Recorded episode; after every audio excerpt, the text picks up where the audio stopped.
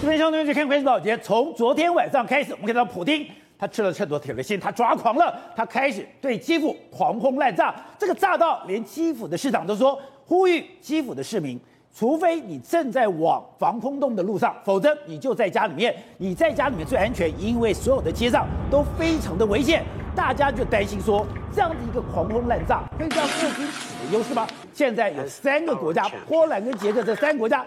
他们都进到了乌克兰，甚至他们跟泽伦斯基面对面的谈话，代表就算狂轰滥炸，基辅还是安全的。但另外一面，我们看到了俄罗斯，他的军力却严重的在消耗当中。我们看到他的坦克一个一个的被击毁，我们看到的人员伤亡，据说现在白白俄罗斯，他现在俄军尸堆如山。另外就是他最重要的一个格鲁乌的特种部队，哎。这是他的牵头部队，这是他的一个尖兵部队。没有想到他竟然被全员的歼灭。好，我们今天请到七位来宾，在大表首位的财经专家黄教授，你好，大家好。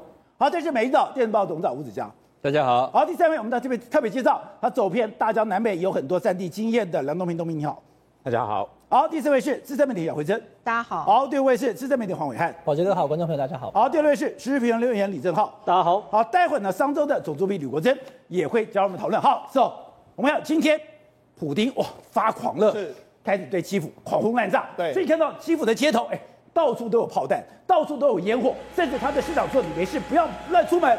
他想说完蛋了，基辅完蛋了，基辅这样被轰炸了以后，他会被控制，大军会进来，可是。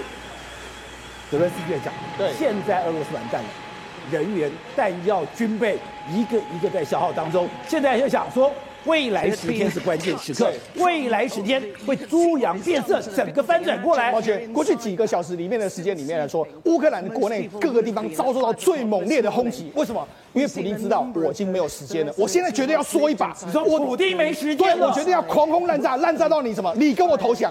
他知道说，如果不这样做的话，因为时间、时间跟这个事都已经慢慢不站在他这一边了。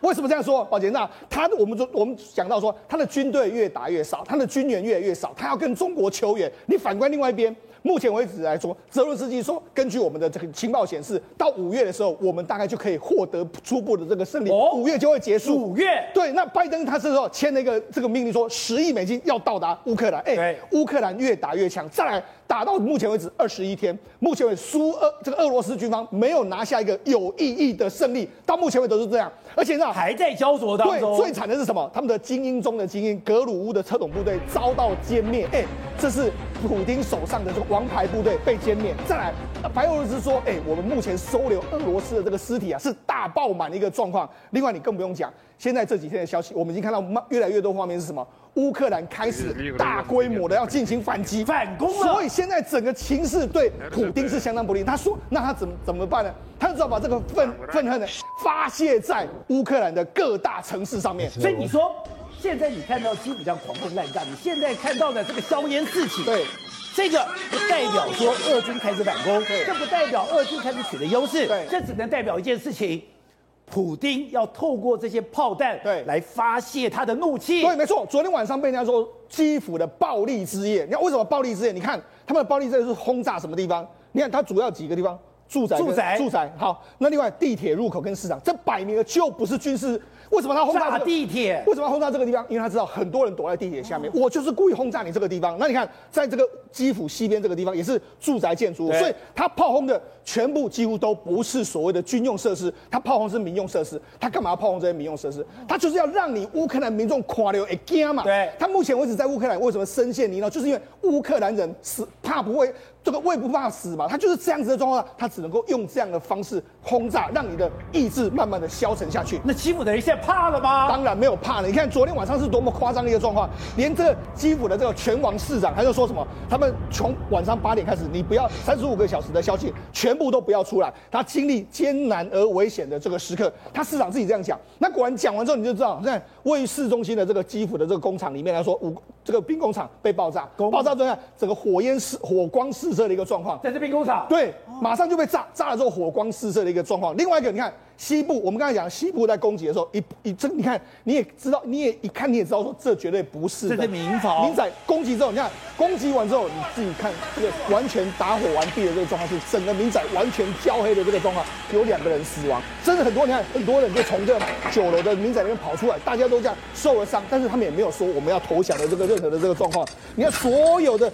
白天的晚上这样拼命的轰炸之后，完全整个基辅都已经是变成是你也认不清楚，这是原本基辅的这个样子。而且你现在不是只有基辅，基辅狂轰滥炸，你就看到基辅的市民还是顽强抵抗，而且他们讲说该堆沙包的堆沙包，该挖坑挖坑道的挖坑道，甚至连他们的汽车厂都已经变成兵工厂。另外就是之前。连马利坡对这样子一个狂滥炸，把血洗马利坡对都一样。现在据说连马利坡的俄军都被推出去了，而且马利坡是他们之前曾经围困在这个地方，这个地方已经断水、断电、断粮很久了。这个时间，照理说你乌克兰人应该要投降，就没有。那他们竟然。那他们现在怎么办呢？俄军只能继续去乱乱炸。你看他们炸什么？炸他们的军车，炸了你看整个火光四射的一个画面。另外还有更残忍的画面，在这个地方，有一有一个男子站在街上，他跟这个乌克兰的，哎，跟俄罗斯的军队在那边叫嚣。就那这个男子被怎样用这个坦克火炮直接炮轰你？你看就直接这样炮轰，就这样炮轰。你看这个人站在那个地方，对，然后就直接炮轰，他就打你，哎。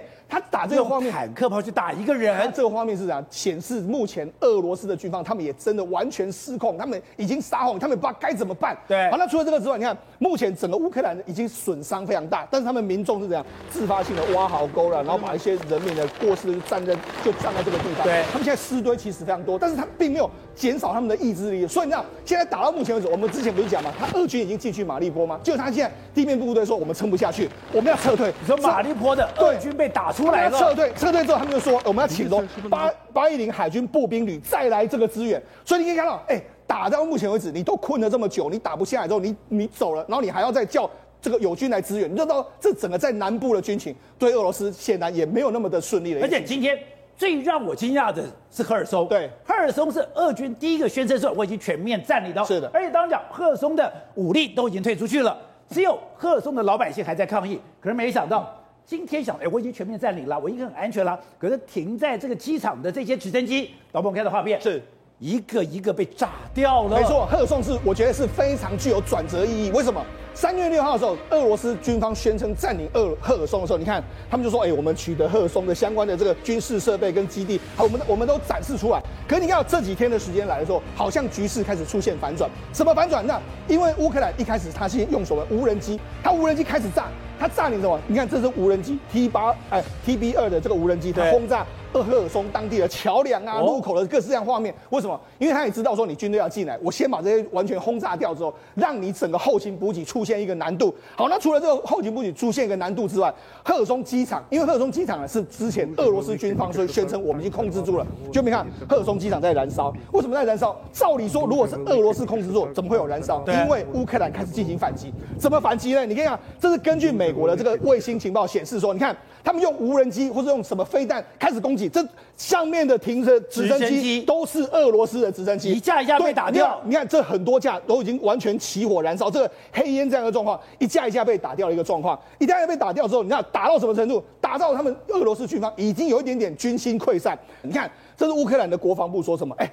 只有这，他一直不断的炮轰的时候，他们说只有这些不速之客停下停下停停下来休息一晚，我们的炮兵们热情的迎接他们。我们明天在每个报告主导的敌人的损失，就是俄军损失。对，就是他们又这样子。你看，他们俄罗，他们乌克兰的国防部还是不断的在喊话。那除了喊话之外，你看他们呢，这是的基辅拍到了一个这个汽车修理厂的工人，他说他过去也是在俄这个在乌克兰的军方工作，但他现在在做什么？他现在把能拿到说俄罗斯的这个武器呢，他把它做一个改装。哦，改装之后，因为有些可能坏掉嘛，坏掉之后我再重新把它改装一下，然后把这些东西再交给乌克兰人民或者乌克兰军方。你其实只要有一个车床，对，你只要能够做精工，对，这些武器都是可以做的。所以这些他们的后勤补给，为什么俄罗斯后勤补给没有？但是他们有后勤补给，就在这个地方，越打武器越打越多。那除了这个之外，医护人员也是一样，医护人员现在也是不分是年轻或是老的。他们说野战医院都已经弄好了，他们说我们在防空洞弄个野战医院的时候，有受伤的人就随时过来。所以他们乌克兰全民一心嘛，当我会打到让你俄罗斯军方现在已经觉得他的气势越来越虚了。实际上一一开始的时候是俄罗斯军方要碾压你，但是问题是现在慢慢变成这个乌克兰军方要反攻的这个状态。最早最早出现在什么状况？最早出现在这个状况。那这这几天的时候了，乌克兰的军方呢，他们向俄罗斯的军车发射连续的火弹火火箭炮，这个火箭炮一共发了大概约莫四十发。他们开始进行反击了。这是俄，这是乌克兰的部队，对，他们开始进行反击。为什么反击？因为我们的军事，我们的这个军需慢慢的抵达了嘛。拜登又有实力，然后从波兰进来的一直不断出现，所以开始第一波的反击就从这里展开。他们标志了我们要开始进行反击。要反击之后，你可以啊，从东到西各个地方全部都在反击。像你西边的这个文尼塔，文尼塔之后，这是什么？他们乌克兰的西部的作战指挥中心开始指挥的钢，这是乌克兰的这个钢铁大军，他们的坦克车开始出来了。你看，这是乌克兰军方的坦克车出来。过去我们都看到都是俄罗斯军方的坦克，现在是乌克兰的坦克出来了。我终于看到乌克兰的部队了。好，除你也躲太久了吧？没错。好，那除了这个之外，你看他们在乌克兰在尼古拉耶夫这个地方，靠近奥德萨这个地方，他们开始什么炮轰你？那么他知道，他已经知道说你躲在哪里。这是乌克兰的军队炮轰躲在树林里面的俄罗斯军方。你知道，他们在炮轰之后，你看整个树林里面都出现火光，他们已经开始出来跟你正正面对决。另外还有什么？他们在。俄俄罗斯在在苏梅地区这个地方也是一样，苏梅地区也是他们有躲在这个这个所谓森林里面的，他们也照样炮轰你。所以现在是，现在他们你有钢铁大军对不对？我也有钢铁大军。现在我开始出来，这告诉你一个什么状况？过去乌克兰是主力部队跟不跟你交战的，没错。但是他现在是主力部队慢慢浮现出来跟你看哦。我们一直在讲，你俄乌克兰的有生战力到底在哪里？是你的这个正规军到底在哪里？你的正面部队到底在哪里？对，其实都没有，就看到都是游击队，对，都是拿着尖刺飞弹，然后都是跑来跑去，对。现在大军出来了，对，就造成这个战局开始逆转了。更何况说，他目前呢，他的这个格鲁乌的特种部队，最强特种部队战死在乌克兰了。这是啊，这是乌克兰官方公布的一个视角。他是说，这是乌克这个亚速营，他们我们乌克兰有个兵叫亚速营，他击退格鲁乌第二十二旅的特种部队。你看这二十二部特种部队，这个楼就被炸掉，被炸掉之后，哎。居然还公布一个少将死亡的照片啊！这是乌克兰公布的，他们当地的指挥少将的这个照片，而且把你的军节放在你的脸上。没错，好，那为什么这个格鲁乌部队非常重要？宝杰，那从一九七九年他们入侵阿富汗，甚至是车臣战争的时候，格鲁乌部队都是第一个进去的。甚至在一九七九年入侵阿富汗的时候，他格鲁乌部队跟他们的阿法部队击毙了当去猎杀斩首了当时的阿富汗的总统哎。你知道他们这个军力是绝对非常强的，但是没想到这一次居然在整个亚在乌克兰踢了一个大铁大铁板，就知道说现在整个战事对俄罗斯真的相当相当的不利啊。好，正好我刚刚讲到，当然这次俄乌战争一开始是一团迷雾，到底为什么发生这个事情，大家都丈二金刚摸不着头绪。可是现在迷雾慢慢消散，我们慢慢看到很多的真相。现在为什么俄罗斯久攻不下？刚刚讲乌克兰人真的太勇猛了，这么坚强的民族，难怪你根本啃不下去。那我们讲的。俄罗斯想不想打？想打，有没有能力打？有能力打。他本来要把奥德萨拿下来的时候，他要把旁边的一个尼古拉耶夫给拿下来。这是一个小城镇，不到三十万人。可是没有想到，他们用尽吃奶的力气，怎么样久攻不下？为什么久攻不下？你现在看到的《纽约时报》的报道，这个城镇的人也太勇敢了吧？对，我们现在看到，你看他们，你看哦，他这俄俄俄罗斯哦，是连一般的尼古拉耶夫的这种。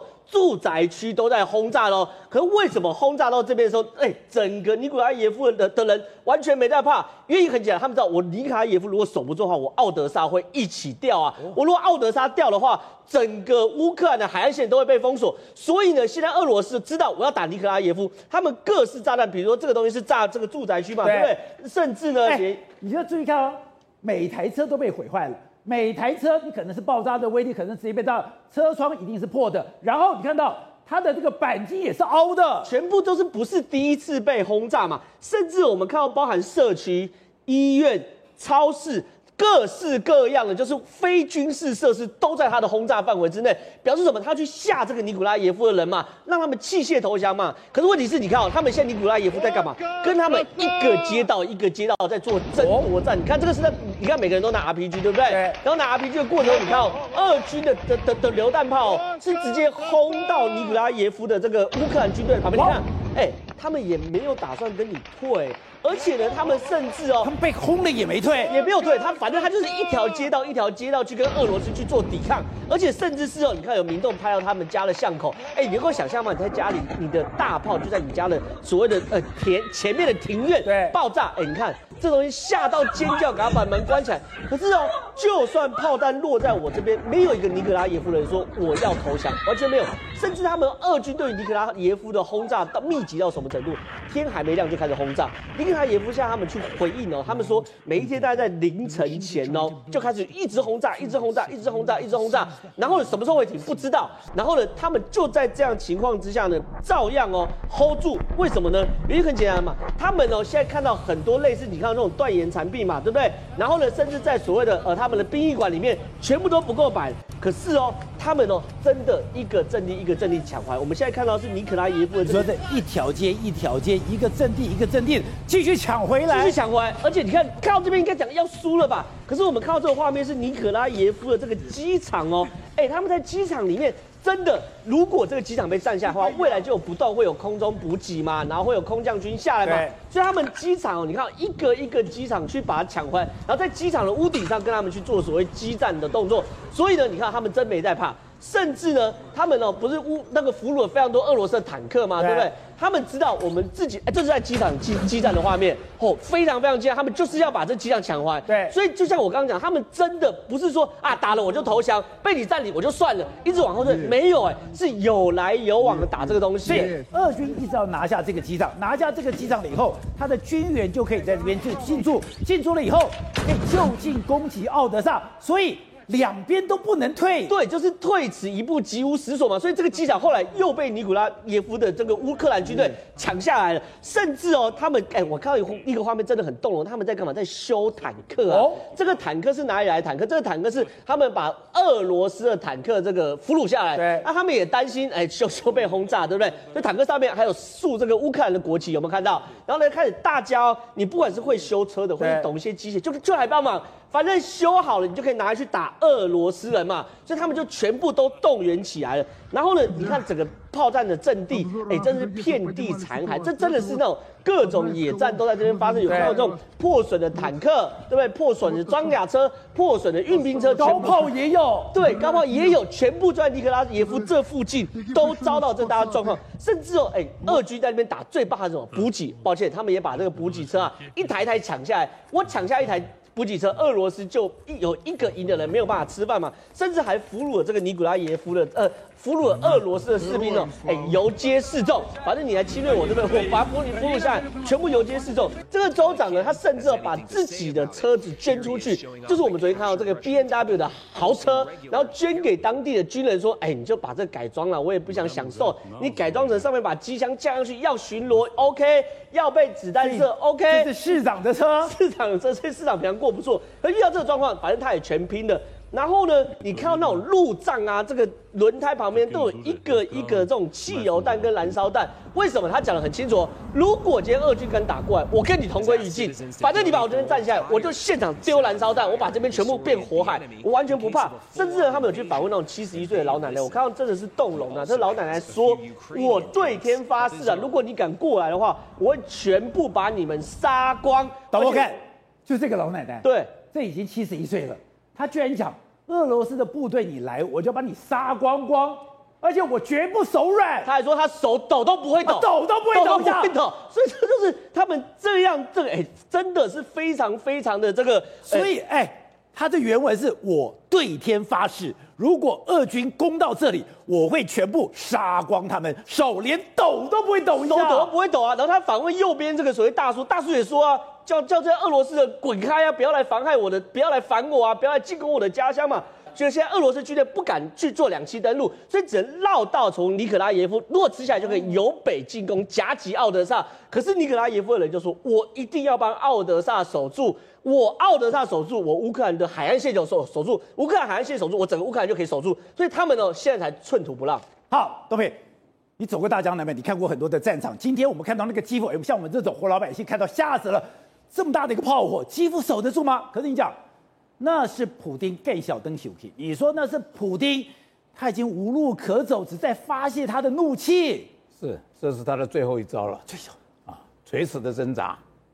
我上上上一期就讲过了，他要借用这种方式，第一个想把乌克兰的这些新房打掉。对啊，那这个是没有用的，我们大家现在也都看到了。对啊，是一点效果都没有。第二个，他这样子狂轰滥炸是伤不了乌克兰的战力的，伤不了，伤不了。他打的都是民间的这个这个这个建筑嘛，对，或者设施嘛。马利坡，他那个打法更更落后了。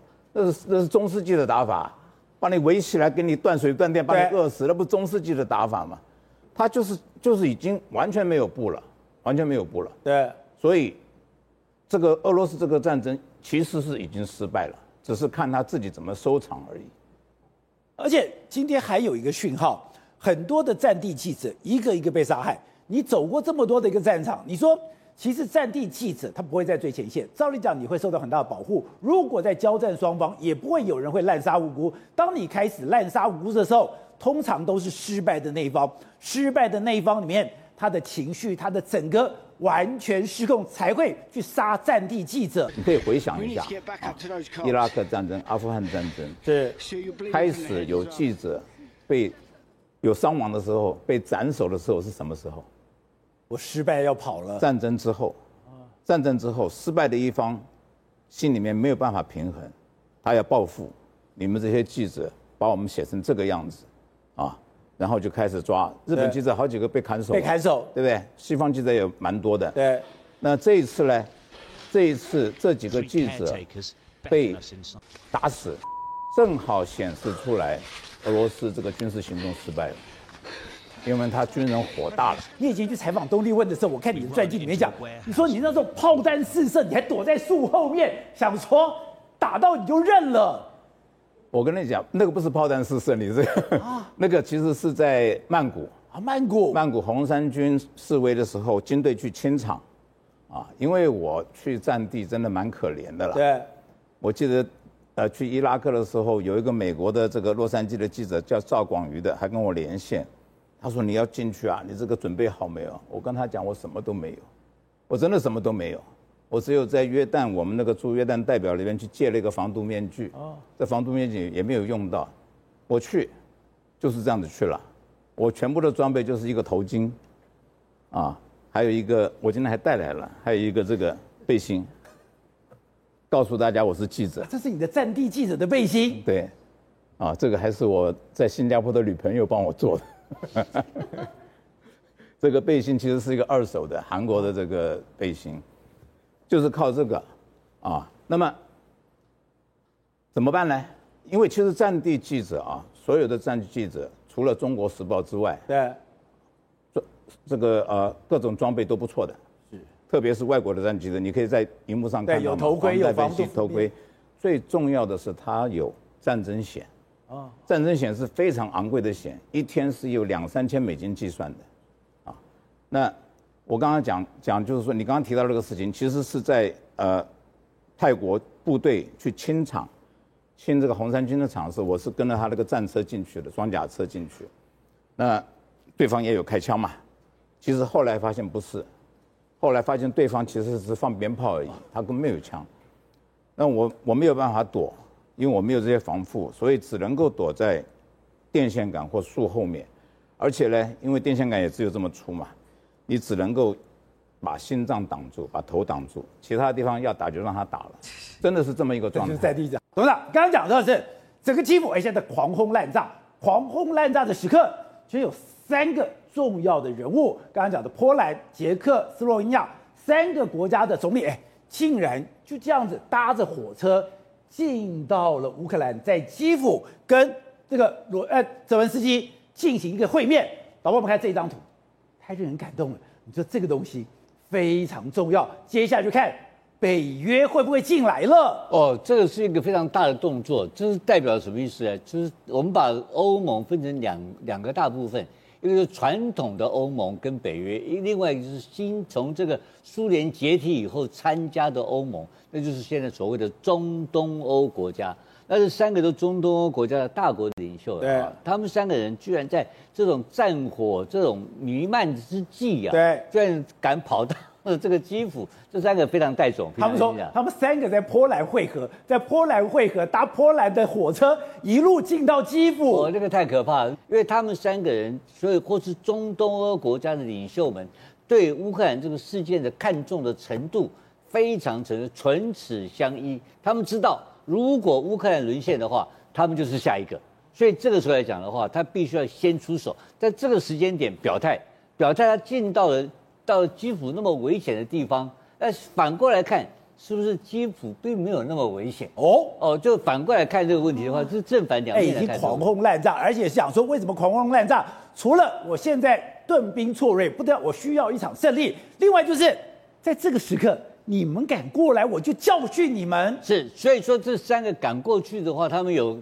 本身的国家的这个需求，对，他们有跟他们的国民或跟全世界要释要要释放出一定的讯息，对，那这个讯息就是他们爱护他们自己的国家，他们不惜这个跟这个俄罗斯一决死战嘛，对，这个基本上非常强烈，对不对？然后你要这三个国家进到乌克兰，就代表。我跟你普丁对上了，当然是对上了，因为现在波兰更是，因为这三个国家，波兰跟罗马尼亚这两个国家基本上都是主要的军火跟后勤的供应的主要补给线。对，这只这两条补给线如果被截断的话，那那这个乌克兰就惨了，早就完蛋了。他今天为什么还那么那么？那么悠哉悠哉的晃来晃去的，不断的跟你持续的缠斗不休的原因，就是因为后面的补给线源源不断而来。最重要就是俄罗斯没有能力去截断这个乌克兰的补给线嘛，对，这是个事实。那这个这表表示什么意思呢？表示没完没了嘛。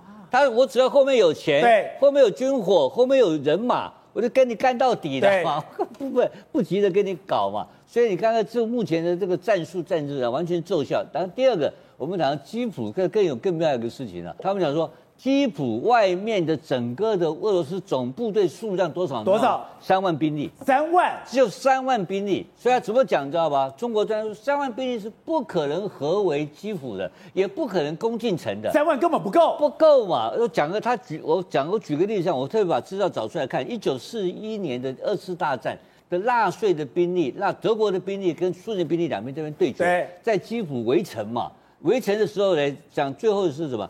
德国部队，德国部队五十万人，俄罗斯部队、苏联部队八十五万，两边在在就在基辅，基辅，基辅这个这么这个就是这个城市里面对决。那今天基辅多少人你知道吗？三百万人。所以一个三百万人的城市，你三万人想打想打他吗？一百打一个，不可能的事情嘛！一百打一个，打鬼头，跟你拼到底嘛！现在乌克兰的这个士气、民心士气多强烈，对，他怎么可以让你攻进来的，对不对？那请问你，那你三万人怎么打？所以三万人不是要围城，也不是要攻城，他威吓他的。所以呢，你看他威吓他的利益，当他有个说法上说是等到后面从乌东跟乌兰的援军上来合围。才形成这个部队，但是我觉得这个不通在哪里，你知道吧？因为整个总归来讲的话，现在乌西部队就是在这次被轰炸的乌西的部部分呢、啊，听说还有三到四个旅完整的这个乌克兰旅还等在那边，等在那边，而且坦克车最近出来了，战略预备队就是怎么讲呢？就乌克兰还有人力储备他手上控制的预备队啊。对，你知道我们我们当过兵都懂嘛，你当过军官你也懂嘛。对，只不过最重要什么？就预备队嘛。对，预备队什么时候用？这就是决赛的决决胜的这个关键之所在，没错，对不对？所以他还有预备队好几个旅，完整无好好整无瑕的在波西，哎，在乌在乌西等西等，等到。所以在这个情况之下，你说俄罗斯怎么打？所以俄罗斯不可，俄罗斯在打的方式是很混乱的，我觉得是非常混乱。当然，在海军来讲的话，他又调了海上的部队，听说有十四艘舰艇，到黑海去了，他把整个黑海舰队调过来了。黑海舰队调过来，听说听说他们的企图心。